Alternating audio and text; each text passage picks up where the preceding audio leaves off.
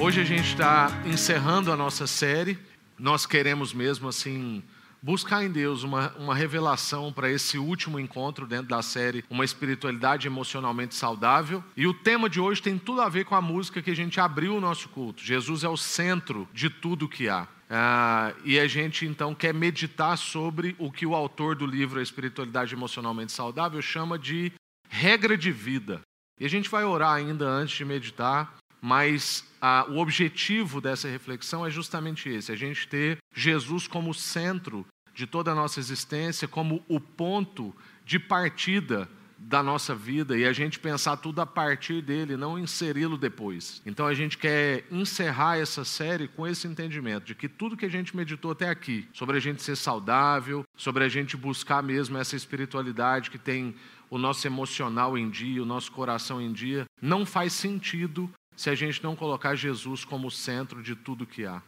Então, é, é por isso que a gente meditou em tudo que a gente meditou até aqui. Amém? Vamos orar em nome de Jesus. Senhor, acalma o nosso coração, principalmente de nós que estamos do lado de cada câmera. Ajuda-nos mesmo a gente baixar o batimento cardíaco. É tanta coisa para estar pronto, para a gente servir o melhor que a gente pode, os nossos irmãos e irmãs. E às vezes a gente fica agitado. Então, dê cadência para nós, dê ritmo, para a gente agora conseguir compartilhar um coração alinhado com o seu. Que o Senhor também visite cada lar, e o Senhor alcance, ó Deus, o coração dos nossos irmãos. Nós, nesse tempo, carecemos de uma unção especial, de uma unção, ó Deus, mesmo que consegue transmitir esse espírito remotamente, onde as pessoas estão. Livra os irmãos e irmãs da distração. Temos tido muita distração. Pesquisas dizem que a gente confere o nosso celular a cada três minutos. Ajuda-nos a não ter tanta distração assim, ó Deus, e a centrar na reflexão da palavra e durante a adoração a gente ser inteiro, cada momento, nós sermos inteiros nesses momentos, em nome de Jesus. Amém. Graças a Deus. Aleluia. Hoje eu estou bem old school aqui, eu estou com um esbocinho de papel e bem diferente do que eu costumo fazer, mas é porque eu entendi assim da gente deixar Deus comunicar aquilo que Ele queria sem muito controle, né?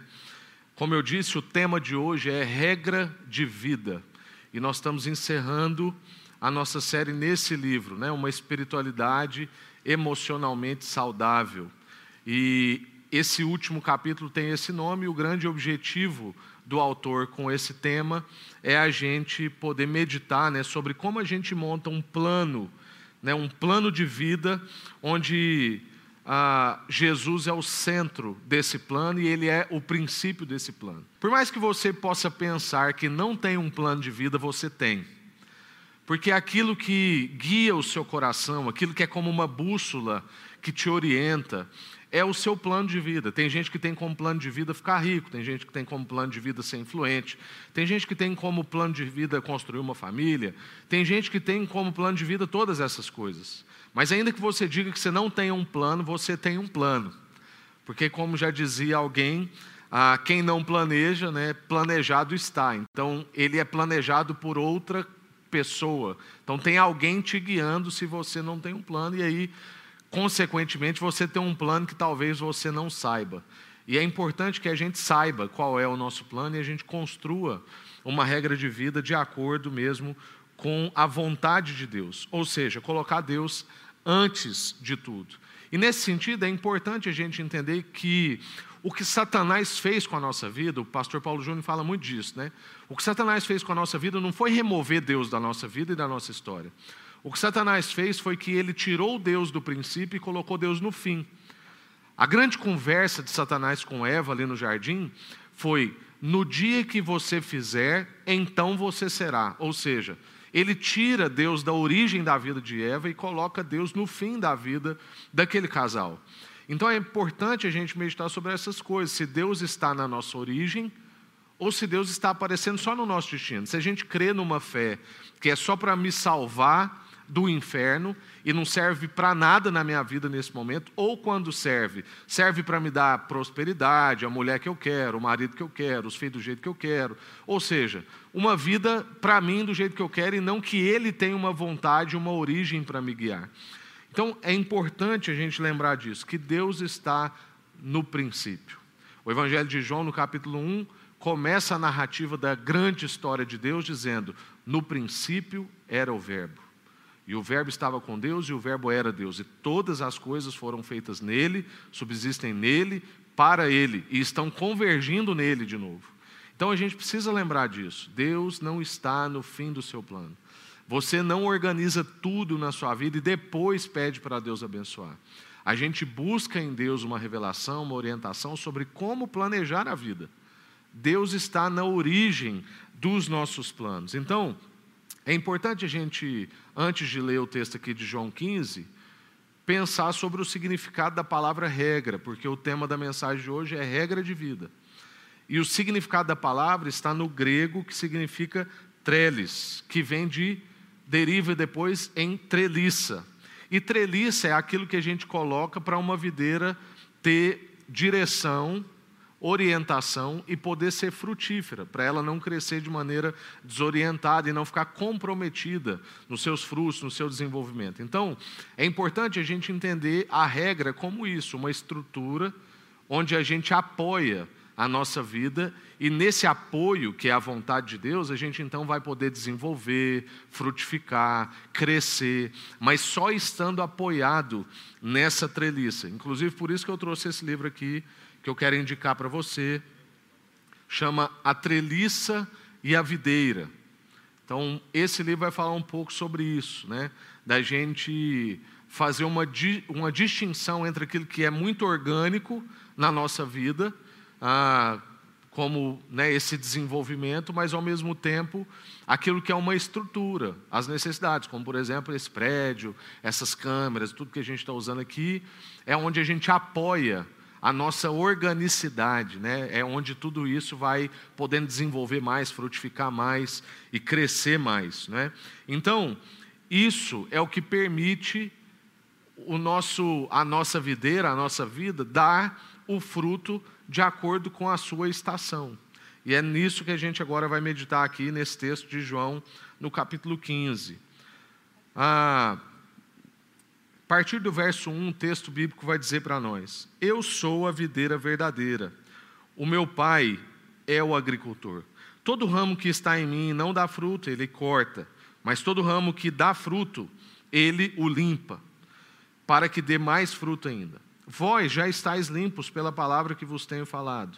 Permanecei em mim, e eu permanecerei em vocês.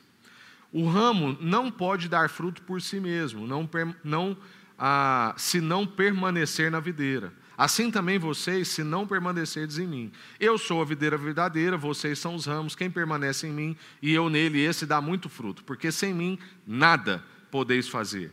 Sem mim nada podeis fazer. Quem não permanece em mim é jogado fora e seca, à semelhança do ramo. Esses ramos são recolhidos, jogados no fogo e queimados. Se permanecerdes em mim, as minhas palavras permanecerem em vocês, vão pedir o que quiserem e vos será concedido. O meu Pai é glorificado nisto, em que deis muito fruto, e, e assim sereis meus discípulos. Como o Pai me amou, assim também eu vos amei. Permanecei no meu amor.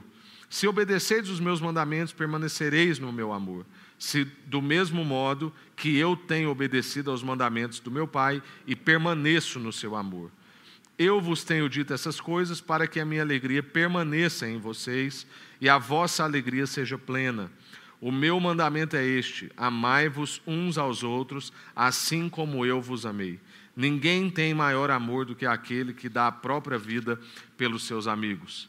Vocês são meus amigos se fizerdes o que vos mando.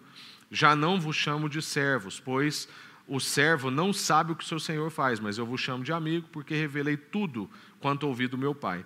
Não foste vocês que me escolheste, pelo contrário, eu vos escolhi e vos designei a ir e dar fruto, e fruto que permaneça, a fim de que o Pai vos conceda tudo quanto lhe pedides em meu nome. Isso vos ordeno: amai-vos uns aos outros. Amém. Irmãos, eu não sei se você consegue perceber a quantidade de repetições da palavra permaneça, permanecei, permanecerdes, acontecem nesse texto. Se não me engano, são 16 vezes que Jesus repete a expressão derivada da palavra permanecer.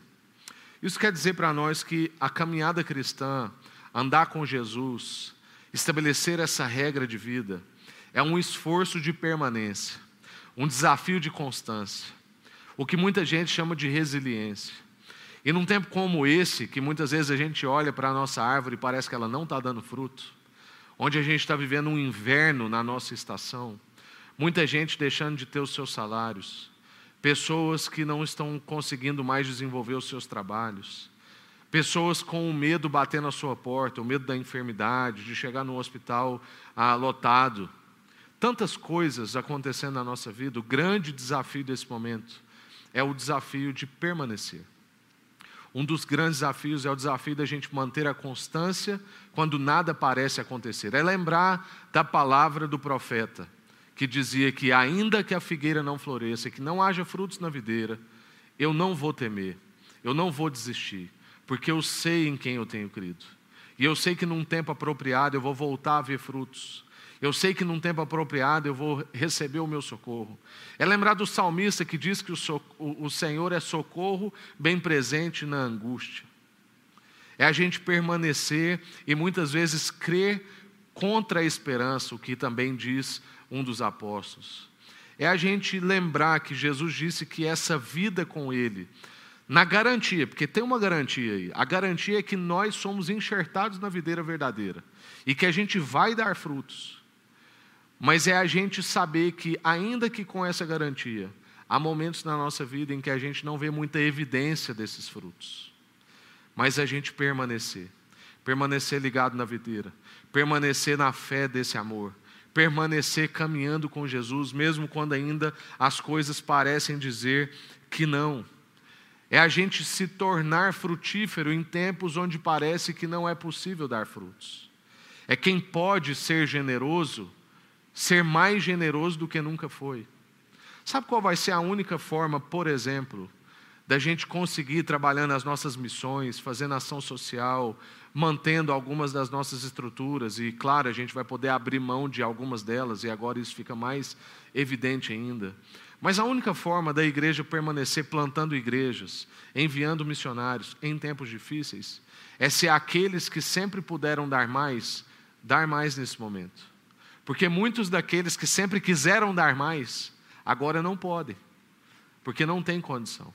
Então só existe uma, uma forma da gente permanecer: é se a gente for ainda mais trabalhado em dar frutos, quando é época de aparente não dar frutos. É a gente permanecer grudado nessa treliça, que é o nosso Senhor, a vontade de Deus, essa, essa regra de vida. É a gente ter um plano intencional e consciente para a gente manter Deus no centro. E aí a gente precisa lembrar que intencional é diferente de piloto automático. Se eu e você vivíamos a, a, nossa vida cristã e tínhamos a nossa caminhada da fé ainda em piloto automático, esse tempo é tempo da gente ser altamente intencional. Se você não regular os momentos devocionais da sua vida, se você não colocar durante a sua rotina do dia e não colocar isso só em 10 minutos do seu dia para você ter lá o seu momento com Deus, se você não fizer isso intencionalmente, você não vai conseguir concluir. Nós estamos vivendo uma hiperconectividade. Estamos todo mundo grudado em telas, estamos altamente distraídos. Fora isso, há uma tristeza, às vezes, na sua vida, desse momento que a gente está vivendo, a impossibilidade do encontro, do abraço, do afeto mais próximo. Se você não for intencional e montar um plano onde Jesus está no centro, onde você consegue manter Deus vívido na sua vida e percebê-lo na compra do supermercado, na refeição da sua casa, num, numa surpresa que você vê ou recebe, você não vai conseguir manter essa regra de vida. É tempo da gente resgatar as nossas práticas espirituais a gente ter estrutura e direção na nossa prática espiritual. A gente ter aquilo que é mesmo o que Deus estabeleceu para nós. Ele é o princípio de todas as coisas e agora a gente também dá direção para isso. O que, que é? O que, que eu quero dizer quando eu, eu uso a expressão dar direção para isso? É montar rotinas. É você ter períodos onde você vai, um período você vai ler a Bíblia, outro período você vai ler, outro período você vai ficar em silêncio. E aqui não estou falando de uma rotina monástica. Existem várias pessoas na história cristã que narram isso. por exemplo, tem um irmão muito famoso, muito antigo também, o irmão Laurence, e ele, ele escreveu um livro que chama A Prática da Presença de Deus. E ele foi de lavador de pratos até comerciante. E ele dizia que ele foi desenvolvendo práticas onde qualquer atividade que ele estava fazendo, ele ia trazendo à memória dele a presença de Deus. E ele chamou isso de a prática da presença de Deus, o tempo inteiro, constantemente, lembrando que o Senhor está ali, que aquilo que ele está fazendo não é para o patrão dele ou para ele mesmo, é para o Senhor. E o tempo todo ele fazia esse treinamento. No início ele colocava despertadores para lembrá-lo. Mas depois ele foi vendo que essa prática da presença de Deus foi ficando algo vívido na vida dele, ele já não precisava mais de alguns artifícios. É tempo da gente ser intencional em ter essa regra de vida e manter a nossa sanidade. É tempo da gente trabalhar a nossa constância e permanência, como Jesus está dizendo aqui em João no capítulo 15. Se a gente não se esforçar por permanecer, nós não conseguiremos existe uma parte que é nossa, que chama-se santificação. É um esforço pelo constrangimento da graça.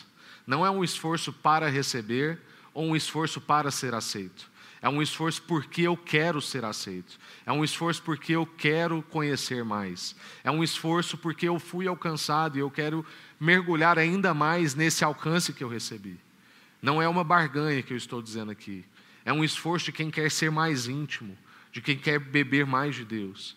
E isso é o que vai dar para nós essa permanência. E eu quero já caminhar para a segunda metade da nossa exposição, né, já rumando para o fim, mas ainda não é a conclusão, usando a história de Daniel. Daniel é um personagem que me impacta muito, você já me ouviu compartilhar a respeito da vida dele várias vezes, porque Daniel viveu um grande desafio no seu tempo, que muitos jovens hoje vivem, mas infelizmente nós não estamos tendo a propriedade que Daniel tinha para viver tudo que ele viveu. Daniel foi um jovem num tempo difícil, onde as escrituras narram. Vamos, vamos lá para o livro de Daniel, Daniel no capítulo 1. As escrituras vão narrar para nós que Daniel e um grupo de amigos né, foram escolhidos para trabalhar na presença do rei. O que estava acontecendo é que Deus estava entregando o povo dele nas mãos de um povo babilônico. É importante a gente saber disso para a gente não entrar em desespero. Então, não é que Deus foi pego de surpresa ou que o povo de Deus foi injustiçado, não. Deus estava ali entregando um povo, Deus tinha propósito naquilo, e dentre esse povo de Deus, Daniel e alguns seus amigos foram escolhidos para estar mais próximos do rei. E qual era a meta, o objetivo daquele governo? Era poder remover uma cosmovisão, uma visão de mundo que esses homens tinham e implantar outra implantada do povo babilônico. Então nós temos aqui um povo que cresceu no ensino do Pentateuco, ali daqueles cinco primeiros livros de, das Escrituras que Moisés escreveu. O povo tinha aquilo de cor. Era um povo que tinha práticas espirituais. As Escrituras vão dizer que Daniel tinha mais de dois, três períodos de oração por dia, público, onde ele abria a janela, adorava ao Senhor publicamente. Sabíamos que eram homens devotos ao Senhor homens que cumpriam a, as ordenanças daquele tempo. Mas aí, aquele governo chama esses homens, e o capítulo 1 de Daniel vai narrar justamente isso. Ah, eu não vou ler tudo aqui, mas eu vou narrar a história. A história diz que pegaram esses homens e a primeira coisa que fez foi: vamos ensiná-los a cultura babilônica, ou seja, eles foram inscritos em universidades babilônicas, eles aprenderam os costumes babilônicos. Depois, a, eu não lembro se isso foi antes ou depois, mas é na mesma tríade aqui, que é implantar uma cultura, trocar o nome e mudar a alimentação. Então, colocaram eles nas universidades, implantaram aquela cultura, mexeram no nome deles, para que haja um esquecimento da herança passada, e também ele, eles iam comer do que o rei comia. E isso tem um significado para além da comida física, porque a gente sabe que as escrituras são alimento para nós. Há uma intencionalidade aqui do governo babilônico em mudar a dieta desses homens. Ao invés do tempo que eles tinham para comer da palavra de Deus, para comer os alimentos que eles comiam em cada época, de acordo com o seu próprio costume, agora eles iam comer da comida do rei, que era sacrificada a ídolos e que era uma outra dieta do que eles estavam acostumados. Então há uma intencionalidade no processo em termos de mexer na cultura. E Daniel, então, mantém a sua constância. Lembrando de João 15, ele mantém a sua permanência naquilo que é o que ele sempre fez. Ele está numa nova realidade, submetido a novos processos, mas ele é uma resistência. E, infelizmente, muitos de nós não temos permanecido nessa resistência. Achei que eu tinha perdido meu esboço aqui. Nós não temos permanecido naquilo que é o nosso propósito de vida, naquilo que é a nossa regra de vida. Então, Daniel, para lutar contra a pressão babilônica, ele não pôde ser piloto automático, como a gente acabou de dizer. Não dava para Daniel ser, às vezes, como nós, que muitas vezes ah, ficamos na superficialidade e falamos sobre oração, mas não praticamos oração. Temos a Bíblia como palavra de Deus, mas às vezes seguimos a nossa vida segundo outras palavras. Quantos de nós, se, se pressionados, você crê que a Bíblia é a palavra de Deus? Creio que a Bíblia é a palavra de Deus. Mas quando a gente vai olhar e investigar a vida da pessoa, a vida dela está sendo conduzida segundo outros princípios e outra cosmovisão. Daniel não podia ser como nós, que tem os objetivos de vida ah, não muito diferentes do que os outros que não creem. Infelizmente, hoje, muita parte da igreja, e eu não quero aqui parecer isento, porque eu quero incluir a nossa, e aqui, igreja, não estou falando da estrutura, estou falando das pessoas. Se a gente pegar boa parte da igreja brasileira e perguntar para eles os seus alvos, os seus sonhos, os seus objetivos, e pegar uma pessoa que não tem cosmovisão cristã nenhuma, não tem nenhum tipo de fé, ou então que professa uma fé totalmente distinta da nossa, e perguntar as mesmas coisas, a gente vai perceber que os objetivos de vida das duas pessoas parecem que não se diferem em nada. Daniel não tinha esse luxo. Daniel não classificava as pessoas como os outros classificavam, baseados na sua educação, na riqueza, na estética, na influência, como muitos de nós faz. Classificamos as pessoas se ele é muito bem instruído ou não bem instruído, se ele é rico ou se ele é pobre, se ele tem influência ou se ele não tem influência, se é bonito ou não, se é negro ou se é branco. A gente não pode dizer que professa o que a gente professa e manter as mesmas avaliações que todos mantêm. Falar sobre oração e não praticar a oração. Dizer que a palavra de Deus é a palavra de Deus, mas seguir a nossa vida de acordo com outras palavras. E como é que Daniel resistiu? É porque Daniel tinha um, tinha um plano, Daniel tinha uma regra de vida. Ele sabia que só ir na igreja no domingo, uma vez por semana, ou como já era do costume de muitos antes do lockdown, ir no domingo de 15 em 15 dias. Ele sabia que isso não ia ser suficiente para ele resistir a uma cultura que estava sendo intencionalmente pregada para ele. Ele sabia que manter 15, 10, 15 minutos em silêncio pela manhã, ler um versículo ou outro e sair correndo para o seu trabalho não ia ser suficiente para ele resistir a essa pressão. O que Daniel tinha é que ele orientava toda a sua vida no mandamento de amar a Deus acima de todas as coisas. Daniel tinha a prática da presença de Deus, como eu disse do irmão Lourenço. Daniel tinha práticas, inclusive, quando a gente vai ver o capítulo 6 do livro de Daniel, a gente vai perceber que a denúncia que foi feita contra ele é: ele mantém mais de três momentos de oração por dia. Ele está indo contra o, o decreto do rei. Ele não está abrindo mão da sua confissão de fé. Porque Daniel sabia que para se manter limpo, em santificação, para ter permanência, como Jesus estava dizendo em João 15, ele tinha que ter uma regra de vida.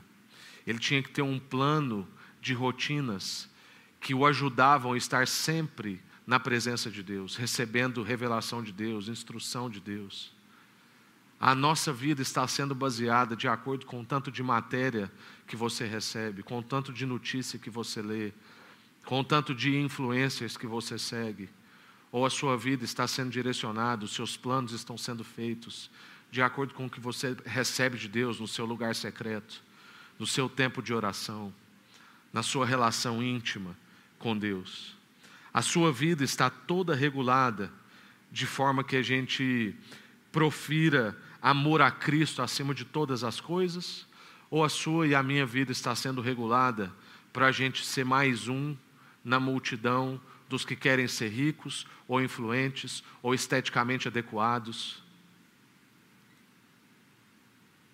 A nossa vida tem como objetivo supremo amar a Deus acima de todas as coisas e amar ao próximo como a gente ama a gente mesmo, ou a nossa vida tem como regra de vida as mesmas vontades que outras pessoas têm. Qual é a sua regra de vida? Qual é o plano que você tem traçado? Deus está na origem desse plano ou Deus está sendo inserido no final desse plano? Jesus é o centro de tudo que há na nossa vida? Ou Jesus está ali num cômodo que eu gasto 15 minutos por dia e às vezes um dia por semana, que nem é um dia, é uma hora, uma hora e meia, depende de quanto tempo o culto durar. Como é que está a nossa regra de vida, o plano para nós? E eu quero concluir, né? Eu fui chamado duas vezes nessa semana passada para falar sobre o tema o que é essencial.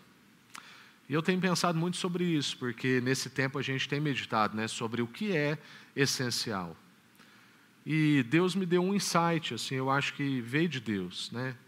Pensando na nossa vida, o que, que é essencial na nossa vida? Essencial na nossa vida basicamente é água, comida e ambiente. Eu pensei, pensei sobre isso para ver se eu não estava esquecendo de alguma coisa, se eu estava inserindo alguma coisa que não é verdadeiramente essencial. Mas eu acho que é isso mesmo. Essencial na nossa vida é água, comida e ambiente. Nosso corpo é mais de 70% água, a gente precisa de comida para manter de pé e a gente precisa de ambiente. Quando está na barriga, precisa daquele ambiente que recebe os nutrientes, que está protegido. Depois que sai da barriga, a gente precisa de um ambiente para a gente desenvolver, crescer, exercer nossos dons. E a gente continua precisando de água e de comida. E é interessante porque as Escrituras dizem para nós o que, que é a nossa água, o que, que é a nossa comida e qual é o nosso ambiente. E Jesus, quando está no deserto, é interessante porque ele consegue ficar sem água física, H2O, ele consegue ficar sem comida física, mas ele não consegue ficar sem a presença de Deus. Ele não consegue ficar sem um ambiente. Então a gente aprende em Deus e nas Escrituras que para nós a verdadeira água é Jesus. Quando Jesus está conversando com aquela mulher samaritana, ele diz que ele tem fontes de água viva. A palavra de Deus também vai dizer que a gente pode ser lavado pela lavagem da palavra, isso diz sobre água. Então a gente tem Jesus, aquele que sacia a nossa sede, que lava o nosso interior, a gente canta sobre isso. A gente tem nas Escrituras a comida. Jesus, quando interrogado uma vez a respeito de refeição, ele falou assim: Olha, a minha comida é outra.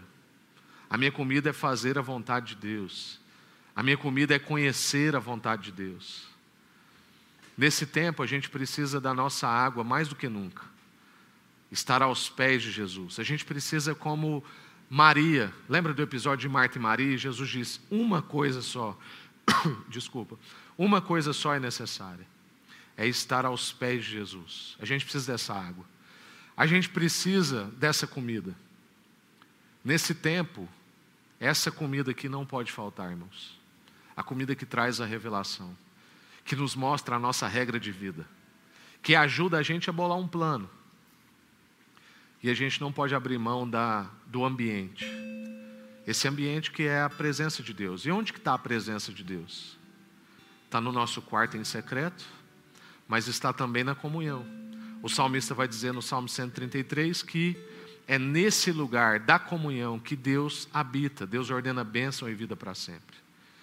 Esse é tempo onde, como está dizendo a nossa série de domingo, a gente não pode se aproximar, mas a gente pode ser próximo.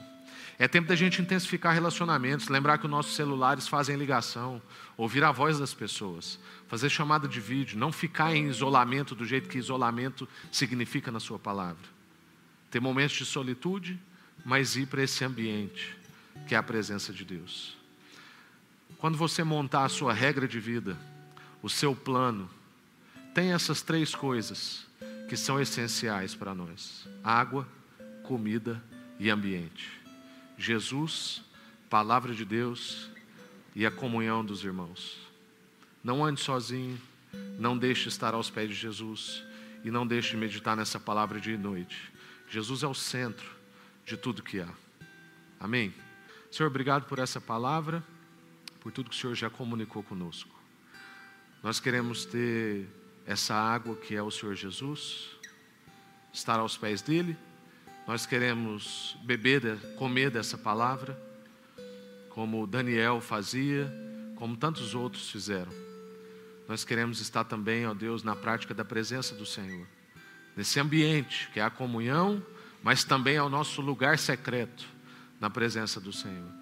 Em nome de Jesus, que o Senhor possa nos ajudar a montar um plano de vida que tem o Senhor como centro, que o Senhor está na origem e não no fim, que o Senhor mesmo seja tudo que nós temos, e o nosso objetivo máximo de vida seja agradar ao Senhor e fazer a Sua vontade. Isso vai manter a nossa saúde. Dessa forma, a gente vai ter uma espiritualidade emocionalmente saudável. Em nome de Jesus, Pai. Amém.